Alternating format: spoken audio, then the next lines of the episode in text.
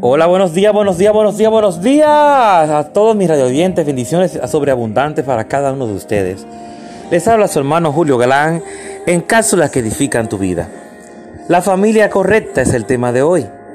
El Señor nos dice en Lucas 13:16, esta apreciada mujer, una hija de Abraham, estuvo esclavizada por Satanás durante 18 años.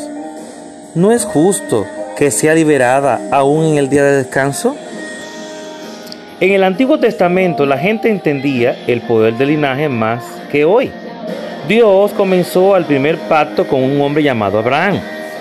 En aquella época, si usted no era judío, no tenía derecho a las bendiciones ni al favor de Dios.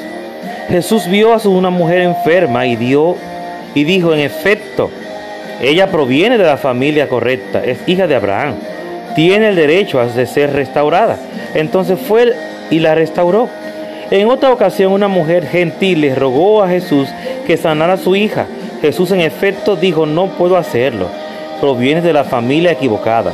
No parecía justo, pero así de poderoso era el linaje. No obstante, en este caso, a pesar de su linaje gentil, Jesús se maravilló de la fe de la mujer y sanó a su hija. Tú pudieras decir algo contrario, pero ¿cómo va a ser que el Señor no lo hizo? Eso se hacía en aquellos tiempos. ¿Mm? Pero estamos en el tiempo de la gracia. Fuimos salvos por gracia, gloria al Señor.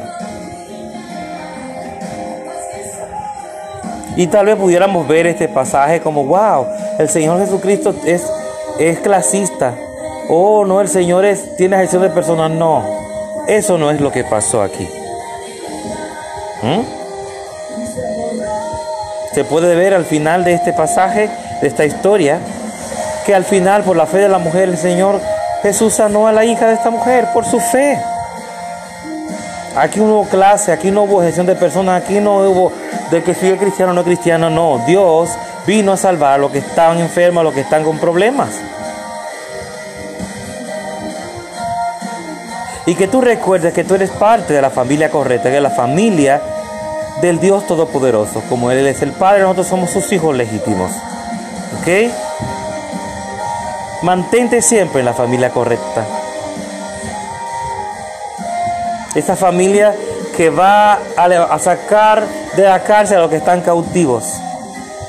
A sanar y a liberar a aquellos que necesitan liberación, que necesitan sanidad en el nombre de Jesús. No importa raza, credo o posición social. Así que Dios te bendiga, Dios te guarde. ¿Mm? Como dice esa alabanza de nuestra hermana Jessie Velázquez, el gran adoradora, ahora que te tengo en mí, yo me glorifico al Señor, yo me gozo, porque yo sé que tú estás y eres mi Padre para siempre. Soy parte de tu familia, la familia correcta de Dios.